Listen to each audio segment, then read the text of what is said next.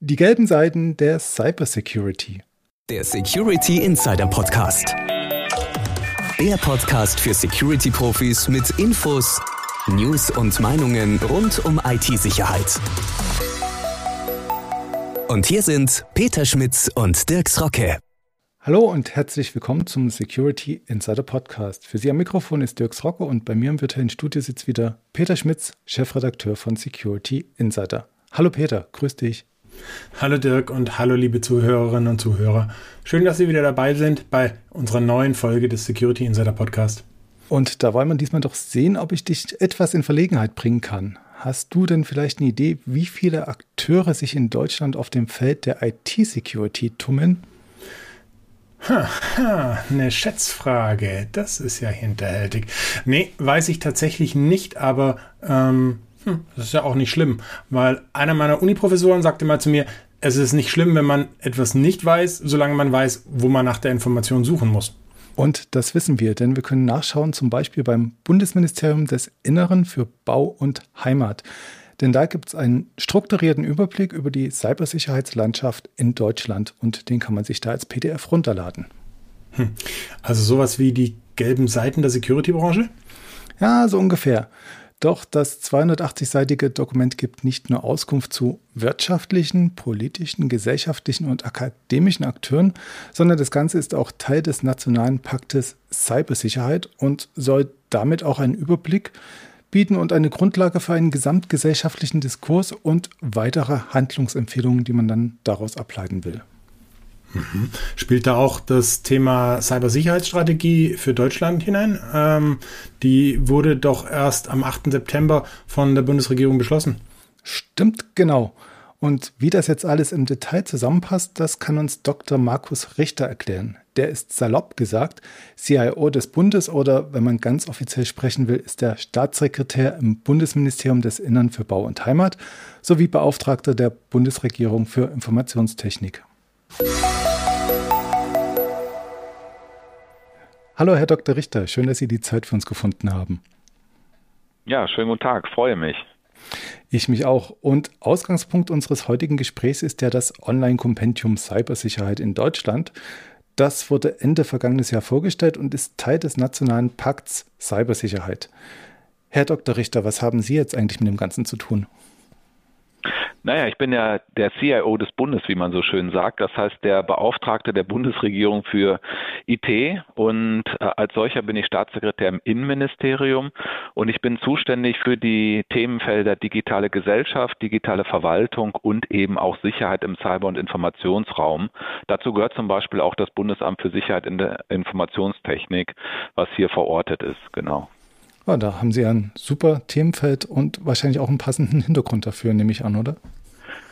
Ja, also ich selber bin Jurist, ehrlich gesagt, aber das kommt mir sehr zu Passe, weil natürlich viele Themen, die mit Digitalisierung zu tun haben, äh, auch viele Fachbereiche betreffen. Denn Digitalisierung, auch im Bereich äh, Cybersecurity, hat an erster Stelle gar nicht so viel mit IT-Technik zu tun, sondern viel mit Kommunikation und Prozessen, die zu verändern sind, weiterzuentwickeln sind. Und natürlich ist die IT ein wichtiger Enabler in diesen Dingen. Aber äh, das äh, finde ich sehr, sehr spannend, muss ich ehrlich ehrlicherweise sagen, ich bin jetzt seit gut einem Jahr in dieser Funktion und mir ist es wichtig, sehr konkret zu werden. Das heißt, ganz konkrete ja, Ziele zu vereinbaren, auf die wir hinarbeiten. Und deswegen habe ich auch einen Neun-Punkte-Plan der Digitalisierung hier im Team erarbeitet.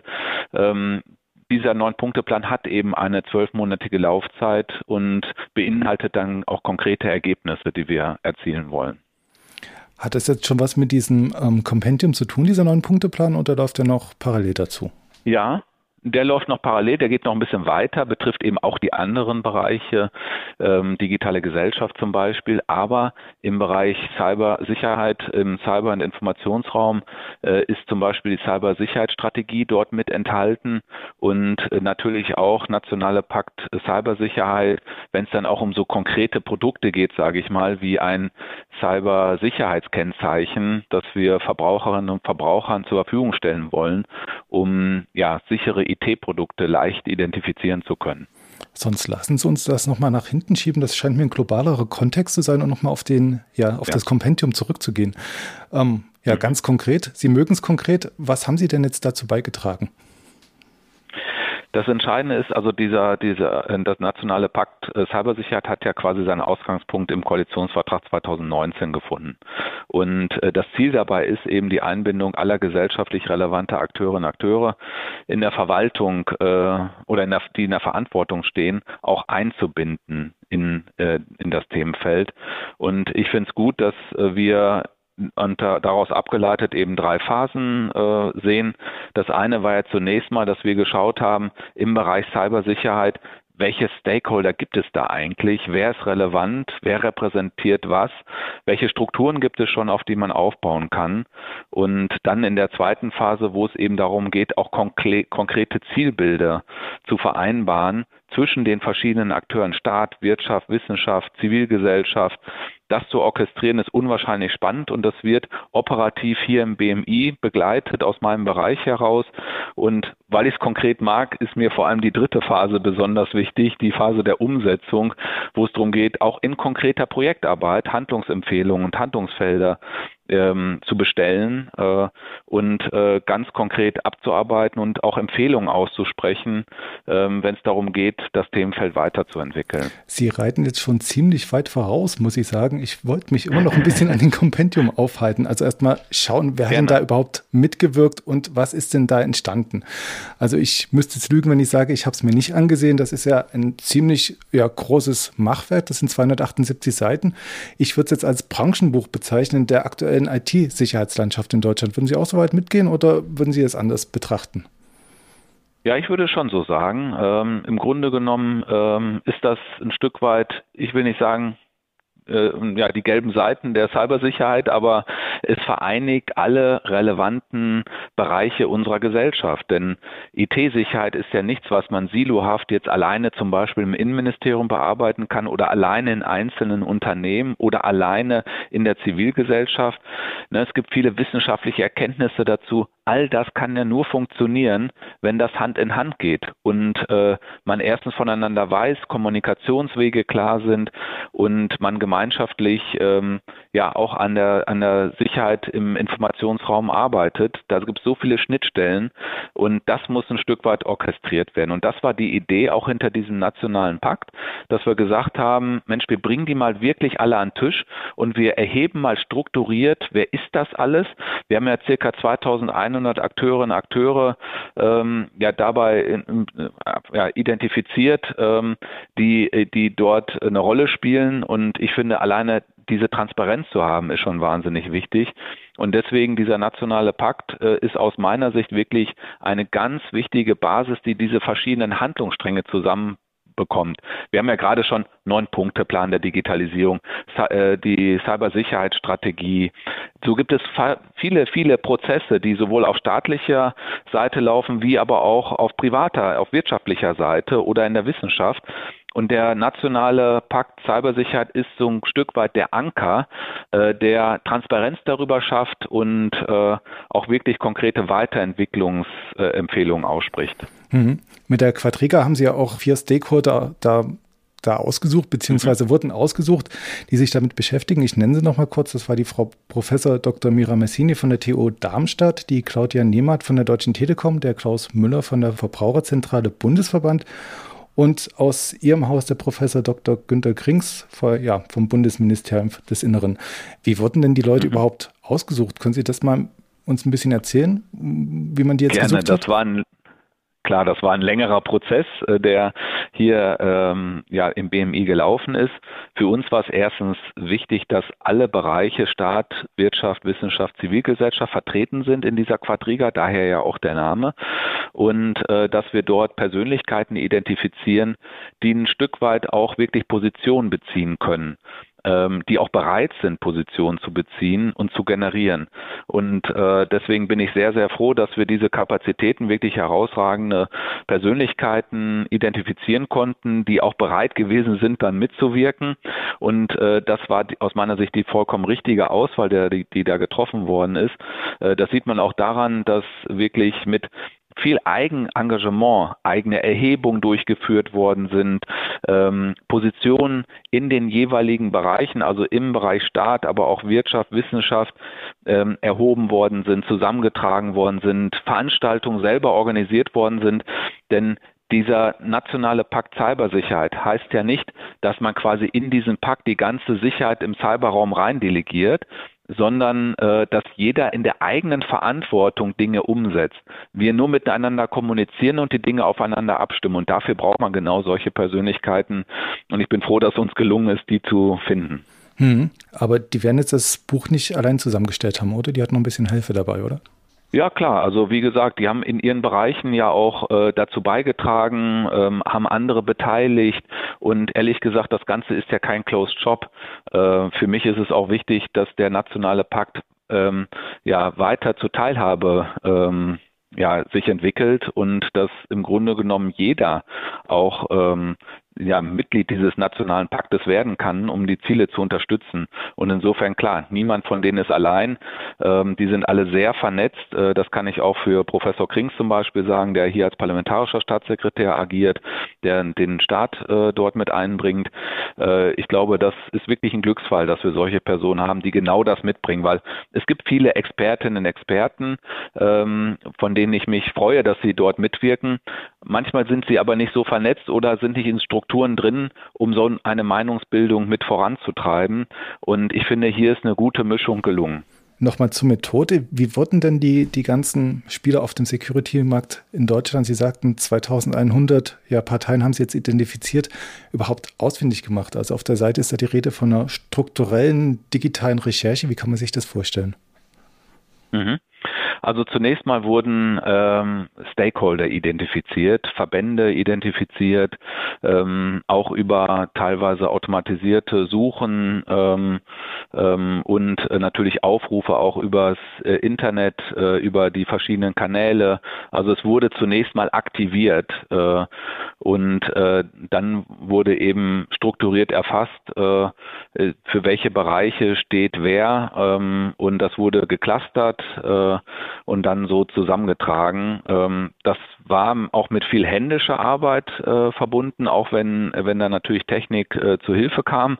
Ähm, aber ich habe ja gesagt, dass wir hier über 2100 Akteurinnen und Akteuren sprechen, die ähm, identifiziert werden können es mag sein, dass das nicht abschließend ist, dass es sogar noch mehr gibt, äh, aber ich glaube, diese Transparenz schon mal über diese 2100 zu haben, ähm, finde ich super spannend. Für 100 nicht kommerzielle Akteurinnen und Akteure wurden Steckbriefe erstellt und für 34 Verbände und Interessenvertretungen, das ist ja auch eine gewaltige Zahl, wurde eine separate Übersicht nochmal erstellt, sodass wir hier sowohl von Einzelakteuren sprechen, aber eben auch von Institutionen und Verbänden, die in dem Bereich aktiv sind. Und ehrlich gesagt, mir war zwar bewusst, dass da sehr viele unterwegs sind und äh, alleine aus dem ähm, Cybersicherheitsrat oder aus anderen Institutionen kennt man ja auch viele, aber dass es derart breit gefächert ist, fand ich wirklich sehr, sehr spannend zu sehen.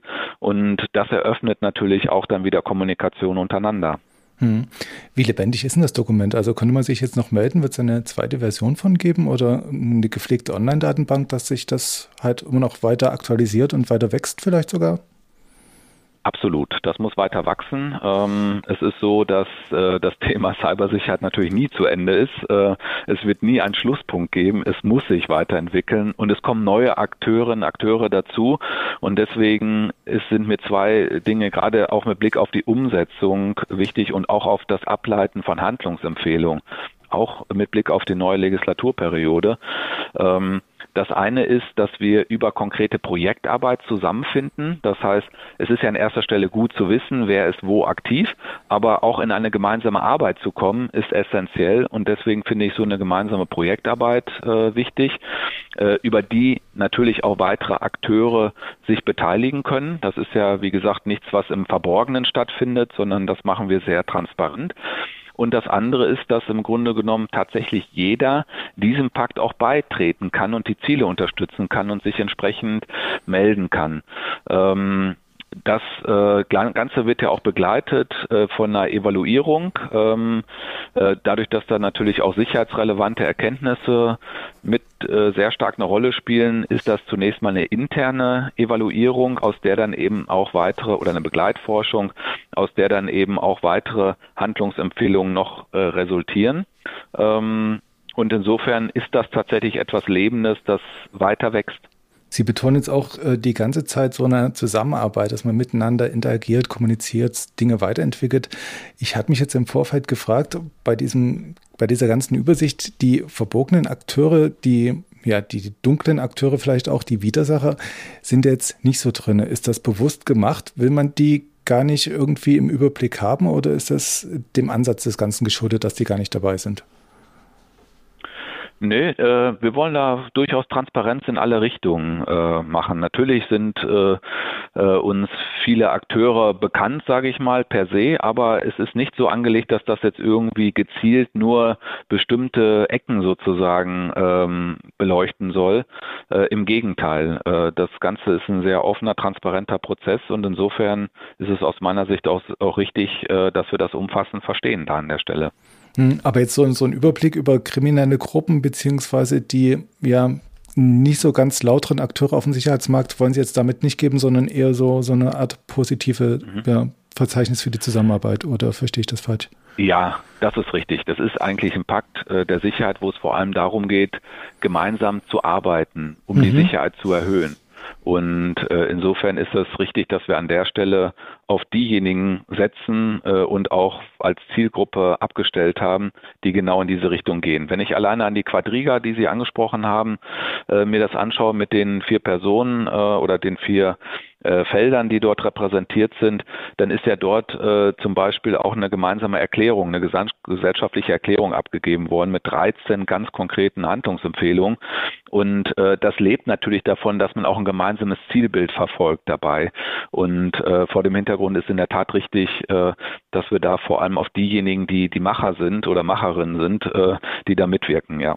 So, und jetzt können wir uns dann langsam sogar wieder dem großen Kontext annähern. Also Sie sprachen von dem Nationalen Cybersicherheitspakt, wo jeder mitmachen kann, und dieser Erklärung mit den 13 Handlungsempfehlungen. Ähm, wie kann man das denn einordnen? Also wie groß ist dieser Pakt? Äh, wer ist da dabei? Äh, ist das so, so ein loser Zusammenbund? Ist das irgendwie, gibt es da schon Entscheidungsprozesse, wo irgendwas passiert? Ja, klar. Also das Ganze läuft ja äh, sehr äh, bottom-up äh, ab, sozusagen. Äh, das, wir haben ja begonnen in der ersten Phase mit dieser Transparenz, die wir beleuchtet haben. Also wer ist als Akteur wo unterwegs, welche Institutionen gibt es.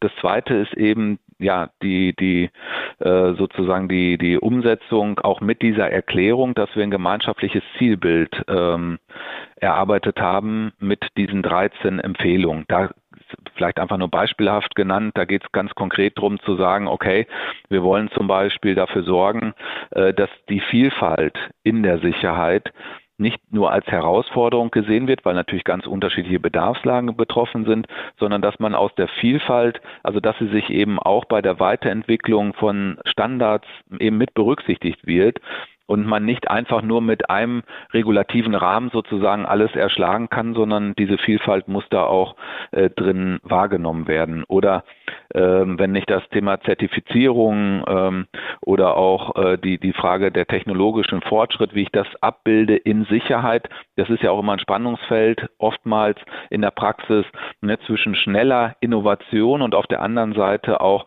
das sicher zu gestalten. Und in diesen Kontexten, auch was Fachkräfte, Gewinnung von Fachkräften anbelangt oder das Berücksichtigen von solchen Themen in schulischen Ausbildung, beruflichen Ausbildung. Das sind so Kernelemente dieser Erklärung, was das Zielbild anbelangt. Und, äh, und daraus äh, geht es jetzt natürlich darum, über dieses äh, Zielbild hinaus ins konkrete Tun zu kommen. Und ähm, das ist ein offenes Verfahren letztendlich. Da findet ja eine konkrete Projektarbeit statt. Ähm, und äh, das äh, ist das, wo wir jetzt gerade eingestiegen sind. Ähm, und insofern ähm, ja, ist, da hängt das so zusammen. Also der gesamte Rahmen ist sozusagen der nationale Pakt äh, Cybersicherheit und darunter gibt es eben diese drei Phasen, die ablaufen und äh, dann eben auch die Begleitforschung, die dann zu weiteren Handlungsempfehlungen kommen. Wie sehr orientieren sich jetzt die 13 Punkte eigentlich an diesen neuen Prinzipien des Paris Call, was auch immer so mitschwingt in dem Thema? Ja, also das ist ähm, miteinander verlinkt. Äh, es sind äh, zunächst mal auch zwei getrennte Vorgänge. Ähm, allerdings äh, ist letztendlich der nationale Pakt äh, auch unser Beitrag, ähm, äh, eben für den Paris Call, äh, weil äh, dort natürlich auch ähnliche Themenfelder betroffen sind. Das heißt, das ist sehr auf dem Schirm gewesen, auch äh, bei der Entwicklung, auch jetzt innerhalb des nationalen Pakts. Ähm, es äh, ist nicht ganz deckungsgleich von den Themen, aber äh, man hat es berücksichtigt. Und wie gesagt, das, was wir hier tun, ist sozusagen unser deutscher Beitrag ähm, in, in, in, den, in den Paris Call. Äh, ja, also insofern ist es nicht unmittelbar direkt miteinander verbunden, dass wir jetzt in irgendeiner Form da an der Stelle zum Beispiel berichtspflichtig wären. Ähm, aber es ist natürlich inhaltlich miteinander verlinkt und zahlt auch aufeinander ein. Wie sieht denn das international aus? Also gibt es ähnliche Bestrebungen auch in anderen Ländern? Kommt man da wieder zusammen? Gleicht man das miteinander ab, was mhm. da läuft? Also ich bin ja im starken Austausch auch mit den CIOs zum Beispiel der anderen Mitgliedstaaten in Europa. Aber äh, so etwas Ähnliches, wie wir jetzt hier auf den Weg gebracht haben, gibt es ein Stück weit in den USA. Wenn ich da an den Comprehensive National Cybersecurity Initiative äh, denke zum Beispiel oder Initiative äh, oder auch in den Vereinigten Königreich, die haben auch äh, so in die Richtung eine Cybersecurity Body of Knowledge eingerichtet. Man muss allerdings sagen, das, was wir in dem nationalen Pakt Cybersicherheit tun, ist schon außergewöhnlich. Das äh, geht auch nochmal über diese beiden Ansätze, zum Beispiel dieser beiden Staaten, die ich genannt habe, nochmal drüber hinaus, weil wir eben diesen gesamtgesellschaftlichen Ansatz fahren. Das ist mir jetzt aus anderen Ländern so in der Form ehrlich gesagt nicht äh, präsent. Ähm, und ich glaube, dass hier gerade der Dialog über alle Gruppen der Gesellschaft besonders äh, im Fokus ja steht. Und äh, das beschreibt auch das Thema Cybersecurity nichts als etwas, was irgendwo im Kellerraum stattfindet oder in dunklen, abgeschotteten Bereichen, sondern wir sind so eng miteinander verbunden. Das sehen wir auch bei aktuellen Angriffen. Ähm, das, das lässt sich als Szenario nicht isoliert einfach nur in einer Branche abarbeiten. Und deswegen finde ich gerade diesen gesamtgesellschaftlichen Ansatz wichtig, denn wir sind ja einem natürlichen Spannungsverhältnis ausgesetzt, auch als Staat ein Stück weit, sowohl in der analogen Welt wie auch im Cyberraum. Wenn es auf der einen Seite darum geht, äh, ja, Datenschutz, äh, ähm, von Anfang an quasi bei Design mit zu berücksichtigen, aber eben auch die Sicherheit im Cyber- und Informationsraum äh, genauso zu adressieren. Und so solche Diskussionen, die an solchen neuralgischen Punkten stattfinden, da finde ich es vollkommen richtig, dass wir das gesamtgesellschaftlich tun und diese Vielfalt auch in solche Diskussionsprozesse strukturiert einfließen lassen. Und dafür ist der Pakt wirklich eine ausgezeichnete ähm, Grundlage. Mhm. Sie sagten, es ist, dieser gesamtgesellschaftliche Diskurs ist wichtig und es gibt auch kontroverse Themen. Die sind mir jetzt mit Blick auf den Paris Call for Trust and Security in Cyberspace auch nochmal aufgefallen. Da gibt es ja einerseits ähm, ja die Bestrebung, dass man möglichst frei und demokratisch sein will. Auf der anderen Seite gibt es dann so Sachen wie Netzdurchsuchungsgesetz oder die Urheberrechtsreform, die man sagen will. Und mhm. auf der anderen Seite sagt man, wir wollen nicht zurückhacken. Das war jetzt, glaube ich, Punkt 8, also private Nutzer sollen nicht zurückhacken, aber der Staat wird da prinzipiell ausgeklammert. Und bei, Sie sagten, Sie sind auch ein bisschen fürs BSI mitverantwortlich. Da ist ja ähnlich. Ja. Die sollen einerseits für Sicherheit sorgen, aber andererseits vielleicht auch die Sicherheitslücken an BND weiterleiten, die dann noch offen sind, dass, mhm. da irgendwas mit Online-Durchsuchung und Bundestrainer passiert. Ähm, kann man diesen Gegensatz überhaupt auflösen, der sich da in den ganzen Punkten zeigt und treibt? Nein. Ehrlich, ehrlich gesagt, ehrliche Antwort aus meiner Sicht nein. Dieses Spannungsverhältnis ist da, das darf man auch nicht wegleugnen. Das ist auch etwas, was wir aus der analogen Welt, in Anführungszeichen, wenn man das so benennen darf, äh, kennen. Äh, das spiegelt sich natürlich im Cyberraum noch mal stärker ab, weil äh, die Dinge so eng miteinander verknüpft sind. Eins ist klar, ein ganz starkes Bekenntnis, gerade auch aus Deutschland heraus, für äh, Datensicherheit, für Verschlüsselung, ähm, für äh, das Sichtbarmachen von Sicherheitslücken. Das ist von allen, äh, die Verantwortung tragen, so wie ich es jedenfalls wahrnehme, wird das überall groß geschrieben. Aber natürlich gibt es im Bereich der, des gesetzlichen Rahmens äh, auch ähm, Vorgänge, äh, die es erfordern, äh, eingreifen zu können. Und zwar dann, wenn es per richterlichen Beschluss im Einzelfall vorgesehen ist. Und sich dann zu, die Frage zu stellen, ja, wie können wir das denn im Cyberraum gewährleisten, wenn wir gerade diese anderen Punkte so besonders wichtig nehmen? Das ist eine ganz, ganz spannende Diskussion. Das ist ein Spannungsfeld. Das ist so. Da sind auch viele Emotionen da und sehr viele valide Argumente in die eine und in die andere Richtung.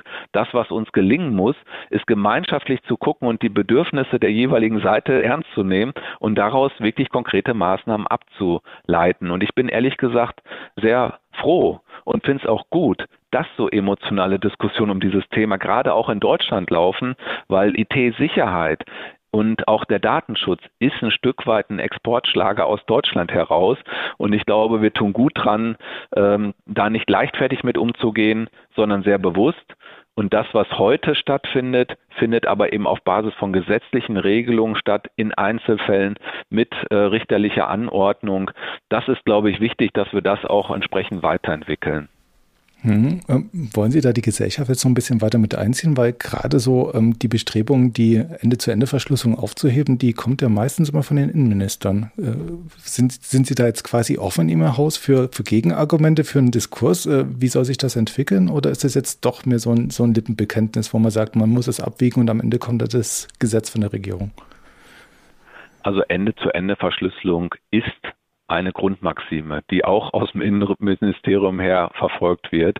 Deswegen geht es aber trotzdem um die Frage, ne, das ist ja dann die Frage von Front Doors, äh, beziehungsweise wie kann man trotzdem im Einzelfall dann, wenn es richterlich angeordnet ist, ähm, auch äh, mal etwas mitlesen im Einzelfall, wie gesagt.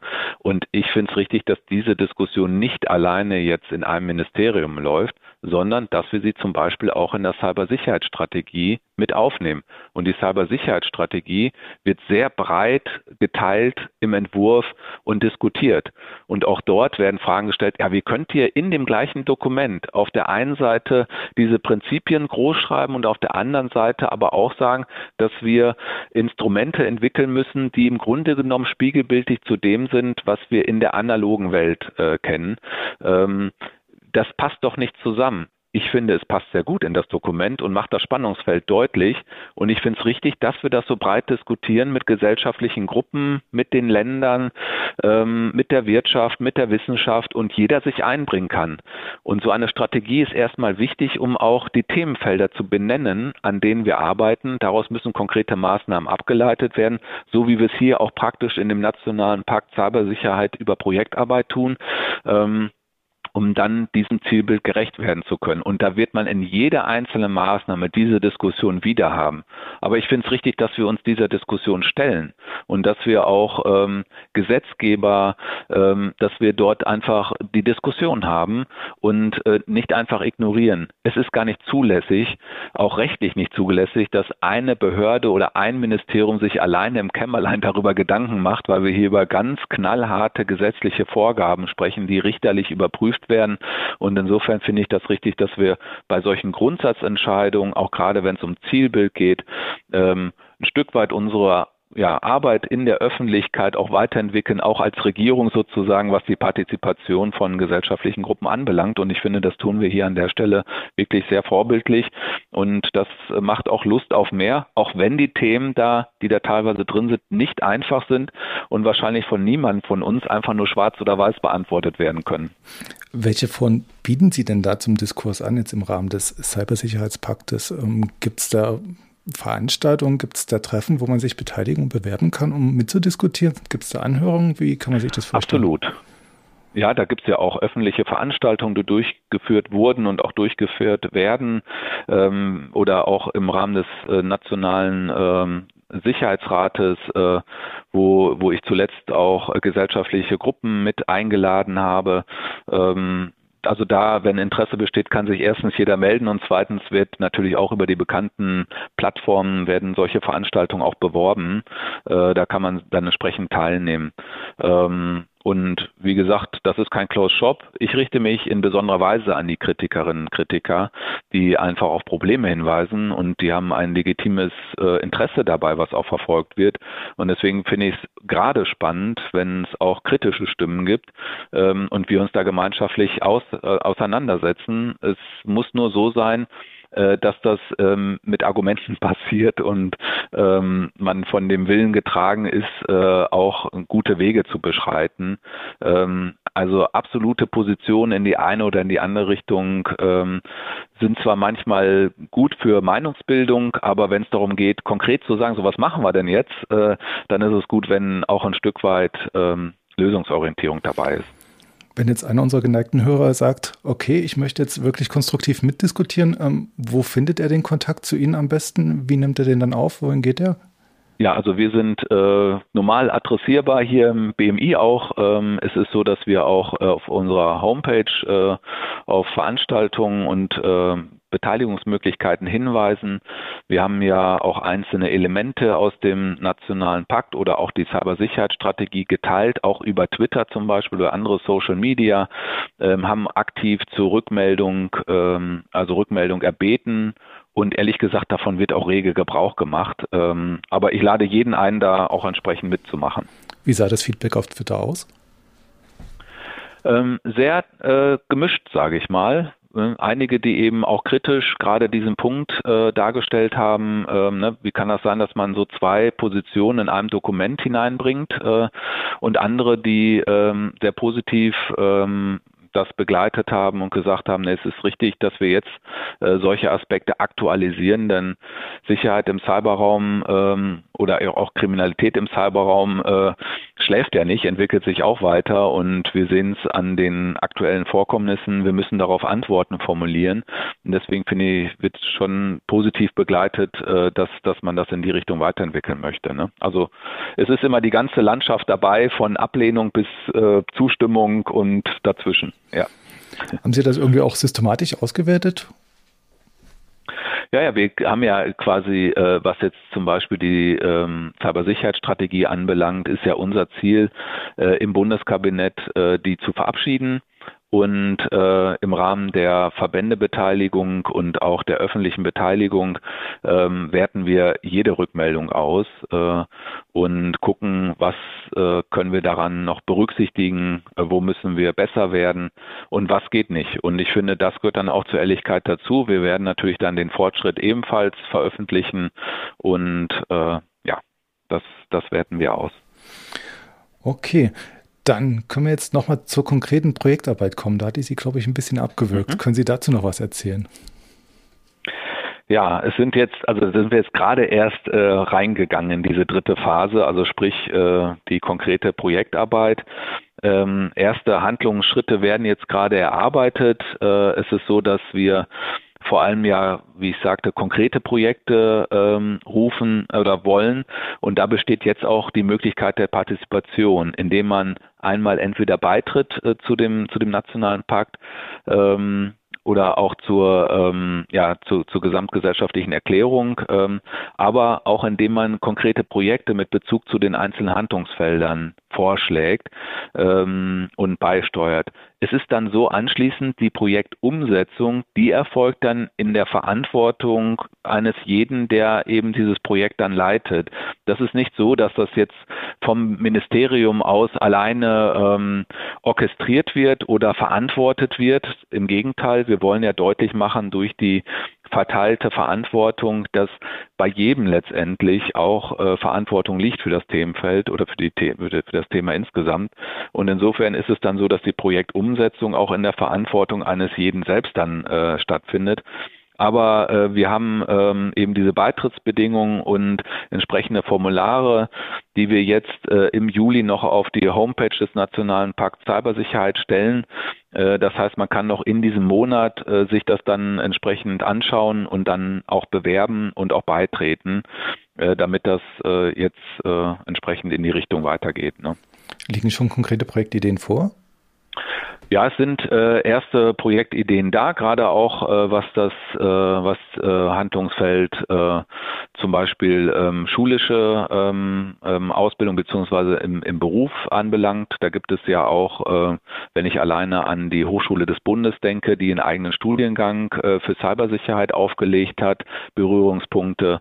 Ähm, also da gibt es schon sehr konkrete Überlegungen, ähm, was man machen kann. Aber wie gesagt, wir starten jetzt gerade erst und es soll nicht den Eindruck erwecken, als werden wir fertig werden. Ganz im Gegenteil, wir rufen aktiv dazu auf, noch Ideen einzubringen und dafür die Kommunikation über die Homepage. Sonst gäbe es denn was, was Sie sich jetzt explizit wünschen würden, was noch fehlt? Also aus meiner Sicht, ähm, dadurch, dass das Thema nie zu Ende ist, erhoffe ich mir, dass wir über diese Projektarbeit auch einen echten Arbeitsmuskel entwickeln, bei dem wir sämtliche Handlungsfelder mit äh, abdecken, sowohl auch aus der äh, staatlichen Sicht, äh, aber vor allem auch Wissenschaft und Gesellschaft, Zivilgesellschaft. Und ähm, ja, die Unternehmen sind oftmals schon recht aktiv, gerade auch Verbände, aber auch da im Grunde genommen ist das kein Closed Shop. jeder, der mitmachen will, soll mitarbeiten, soll mitmachen. Wir gucken natürlich, ob die Projektidee auf die Ziele einzahlen, ähm, ob es viele Doppelungen gibt.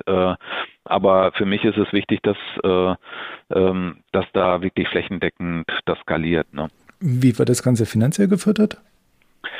Ähm, es ist zunächst mal so, dass jeder in seiner eigenen Verantwortung das auch äh, umsetzt, aber ähm, es gibt ja auch ähm, ja, Fördertöpfe, äh, die, die dafür zur Verfügung stehen. Ähm, wir wollen das auch gerne in der neuen Legislaturperiode äh, dafür sorgen, dass das noch ausgeweitet wird, ähm, sind da gerade auch in der Abstimmung äh, innerhalb der Bundesregierung. Und von europäischer Ebene gibt es äh, auch die ein oder anderen Möglichkeiten, aber da ähm, assistieren wir auch gerne oder geben auch gerne Informationen. Das heißt, wenn man jetzt über die Homepage die Informationen sich einmal anschaut, welche ähm, 13 Handlungsfelder sind es konkret, wo kann, wo kann ich etwas beisteuern ähm, und dann, und dann ja, muss man im konkreten Einzelfall sich mal abstimmen, welche hm. Möglichkeiten da bestehen oder was erforderlich ist. Ne?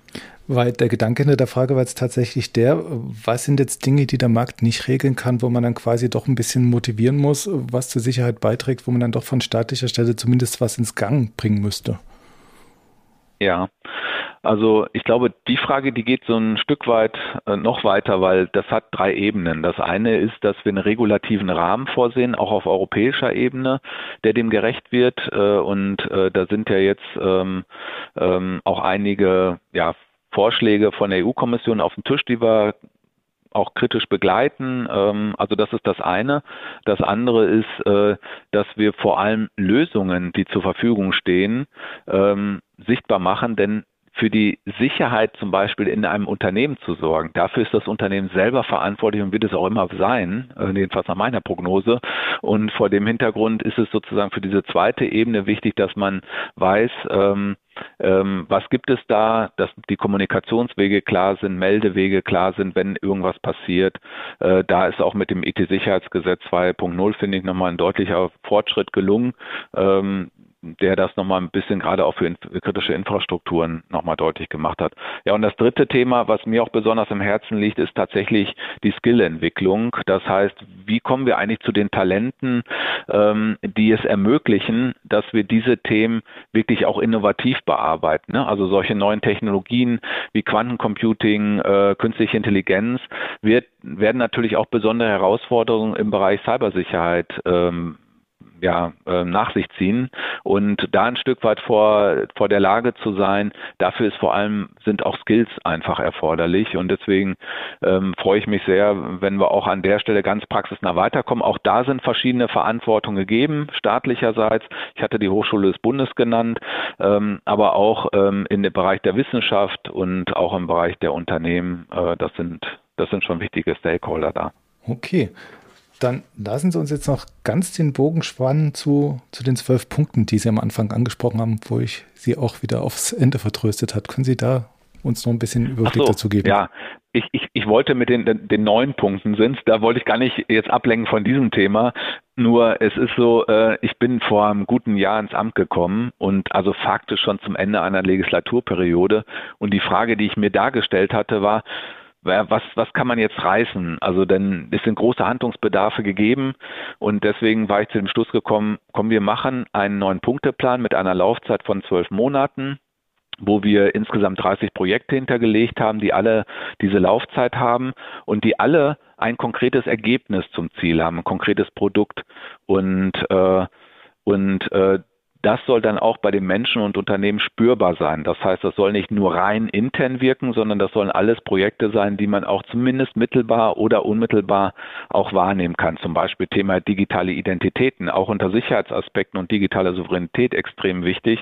Wir digitalisieren jetzt alle wahnsinnig viel, auch gerade in der, in der Corona-Situation.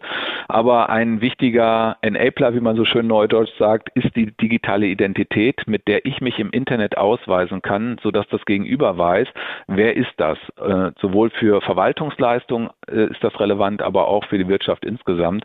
Und da haben wir sehr kompakt auch ein Projekt aufgesetzt, zusammen mit der Wirtschaft, wo wir innerhalb von wenigen Wochen bereits erste Anwendungsfälle bereitgestellt haben und zum Beispiel den Personalausweis aufs Handy bringen. Äh, dafür wurden jetzt gerade Gesetze noch geändert. Das sind, das sind solche Vorhaben äh, aus dem Bereich. Äh, und wie gesagt, im Bereich Cybersicherheit, das ist ein Schwerpunkt innerhalb dieses neuen Punkteplans, ähm, aber nicht der einzige. Ähm, da ist äh, vor allem eben zu, also zum einen die, die Cybersicherheitsstrategie, über die wir schon gesprochen haben, mit drin, aber auch so Dinge wie ähm, ja ein Cyber Agentur sozusagen auf europäischer Ebene zu schaffen. Und da bin ich froh, dass es unter der Ratspräsidentschaft Deutschland zum Ende des letzten Jahres gelungen ist, da auch ein Agreement äh, zwischen den Mitgliedstaaten der EU herbeizuführen. Ähm, weil ich finde, wir müssen das, was wir in Deutschland tun, auch mit unserer Cybersicherheits- äh, oder Cyberagentur, die wir ja gemeinsam mit dem Verteidigungsministerium und äh, BMI äh, aus der Taufe gehoben haben, so, so ein Informationskanal und ja eine so Zusammenarbeit auch auf europäischer Ebene zu ermöglichen, auch wenn Sicherheit erstmal äh, ein Kompetenzthema der, der Mitgliedstaaten selbst sind. Sie hören mich andächtig schweigen. ja. Also es ist, das, das klingt gleichermaßen ja, ambitioniert wie erfolgreich, was Sie da jetzt gerade erzählt haben. Ist denn noch irgendwas äh, nicht so gelungen? Ja, ehrlich gesagt, genau darum geht's mir auch. Äh, ich werde jetzt, äh, weil dieser neun Punkteplan zum Ende kommt äh, und weil die zwölf Monate jetzt bald vorüber sind, und ich werde sehr transparent darüber kommunizieren, was nicht funktioniert hat. Ich glaube, das müssen wir auch in der Regierungsarbeit noch ein bisschen mehr verinnerlichen, über Misserfolge zu erzählen. Ich weiß, da tun wir uns alle schwer, weil man ja das Gefühl hat, man wird öffentlich gleich gesteinigt, wenn irgendwas nicht richtig funktioniert hat, was man sich als Ambition gesetzt hat. Aber ich glaube, man kann diesen Prozess nur dann anstoßen, wenn man hergeht, wie zum Beispiel die Bundeskanzlerin und sich vor das Parlament stellt und sagt, hier habe ich einen Fehler gemacht, äh, der, der Lockdown, den ich vorgesehen habe, der käme zu kurzfristig und ich habe eingesehen, dass das so oder so keinen Sinn macht. Und ich finde, wenn man das so proaktiv macht, das schafft Vertrauen in Politik, denn niemand ist fehlbar und wir brauchen auch in der Verwaltung, gerade auch im Thema Sicherheit, auch äh, gewisse Innovationsräume, wo wir auch mal Dinge ausprobieren können, technologisch, äh, einfach, dass wir die Te äh, Technologie besser verstehen. Und solche Dinge ausprobieren zu dürfen, auch auf die Gefahr sein, dass es am Ende nicht funktioniert und wir vielleicht auch ähm, ja ja Venture Capital sozusagen äh, vielleicht äh, verloren haben, also Geld, äh, was, was wir dafür vorgesehen haben. Aber ich glaube, dieses Erfahrung machen dürfen und da eine Fehlerkultur zu etablieren, die dann eine Lernkultur ermöglicht, das ist etwas, was wir in der Regierungsarbeit, glaube ich, noch, ähm, wo wir, wo wir uns äh, einbringen sollten. Und deswegen will ich gerne, gerne äh, und werde das auch ganz öffentlich machen über auch Social Media und äh, transparent mitteilen, was nicht funktioniert hat. Da ist ein einiges dabei, muss ich ehrlicherweise sagen. Aber ich werde auch dazu sagen, warum es nicht funktioniert hat und werde einladen, Ideen zu äußern, was man noch tun kann. Denn äh, vieles ähm, ist damit nicht vom Tisch. Äh, es ist vielleicht zeitlich, äh, dauert es länger, als man sich vorgestellt hat. Auf der anderen Seite rede ich natürlich auch gerne über Erfolge und deswegen finde ich es gut, dass wir natürlich auch vieles erreicht haben. Ob das jetzt die Digitalakademie ist oder ein GovTech Campus, den wir gegründet haben wo eben Startups, äh, Verwaltung und Wissenschaft äh, zusammenkommen. Und das nicht nur im Bund, sondern über einen gemeinnützigen Verein, den wir gemeinsam äh, zum Beispiel mit Hamburg und, Bre und ähm, Hessen gegründet haben, weil unser Ziel ist, dass so ein Campus nicht nur auf Bundesebene entsteht, sondern auch in den Bundesländern selbst und wir dann über den Verein eine gemeinsame Agenda diesen verschiedenen Hubs vorgeben können und sagen, so im nächsten Jahr legen wir mal das Thema Sicherheit im Cyberraum uns äh, auf den Plan und dann lassen wir sozusagen diese Hubs zu diesem Thema arbeiten und schaffen so dieses große Potenzial an Innovationsträgern in Deutschland, wirklich ein Stück weit strukturierter zu erschließen. Denn es gibt viele Hackathons, wo man sieht, dass da auch Interesse an sozialen Themen besteht. Aber ich glaube, es muss uns noch besser gelingen, das systematisch strukturiert aufzustellen. Und da ist Deutschland tatsächlich absoluter Vorreiter. So eine Initiative gibt es weltweit nirgends. Ich bin ja äh, jetzt, wie gesagt, im Austausch da mit dem einen oder anderen und der einen oder anderen. Und äh, ich würde mich sehr freuen, wenn wir sowas nicht nur im Föderalismus in Deutschland äh, jetzt etablieren, sondern es vielleicht gelänge, äh, da Kooperationen auch mit anderen Mitgliedstaaten in der EU zum Beispiel zu generieren. Aber wir müssen erstmal unsere Hausaufgaben machen und ich bin immer sehr dafür, dann ist better than perfect. Das heißt, lieber kleine Schritte gehen und das dann weiter wachsen zu lassen.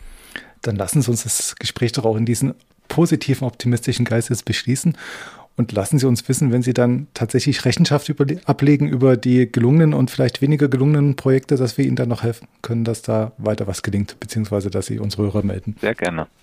Ja. Herr Dr. Richter, vielen Dank für das Gespräch. Danke auch für das Gespräch. Alles Gute Ihnen. Das war der Security Insider Podcast. Der Podcast für Security-Profis mit Infos, News und Meinungen rund um IT-Sicherheit.